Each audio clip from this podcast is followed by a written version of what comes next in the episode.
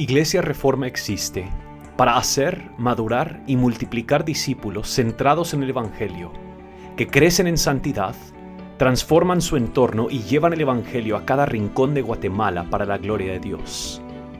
Hemos querido crear una cultura de comunidades misionales que se mueven hacia arriba en adoración, hacia adentro en comunidad y hacia afuera en misión.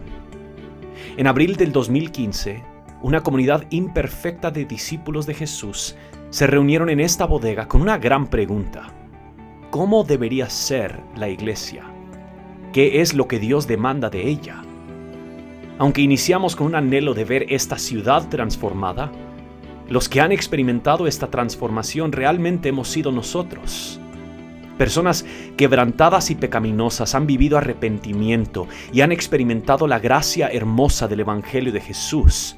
Personas dolidas y lastimadas han encontrado un refugio, han escuchado y visto el Evangelio en obra. Hemos visto a Dios crecer una comunidad que sigue siendo imperfecta y Él ha ido perfeccionando su obra en nosotros.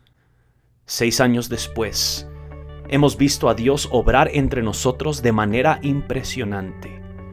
Seguimos con las mismas preguntas pero estamos más convencidos que nunca que la iglesia de Jesucristo es el vehículo escogido por Dios para proclamar esperanza y reconciliación en Cristo a un mundo quebrantado y dolido. Estamos más convencidos que nunca que el mensaje del Evangelio es el único mensaje que trae vida, trae esperanza y trae verdadera transformación a personas, familias, ciudades y países. Y seguimos plenamente convencidos que Dios ha invitado a su pueblo a participar en su misión, multiplicando el conocimiento de su gloria y procurando la expansión de su evangelio en palabra y obra hasta los confines de la tierra.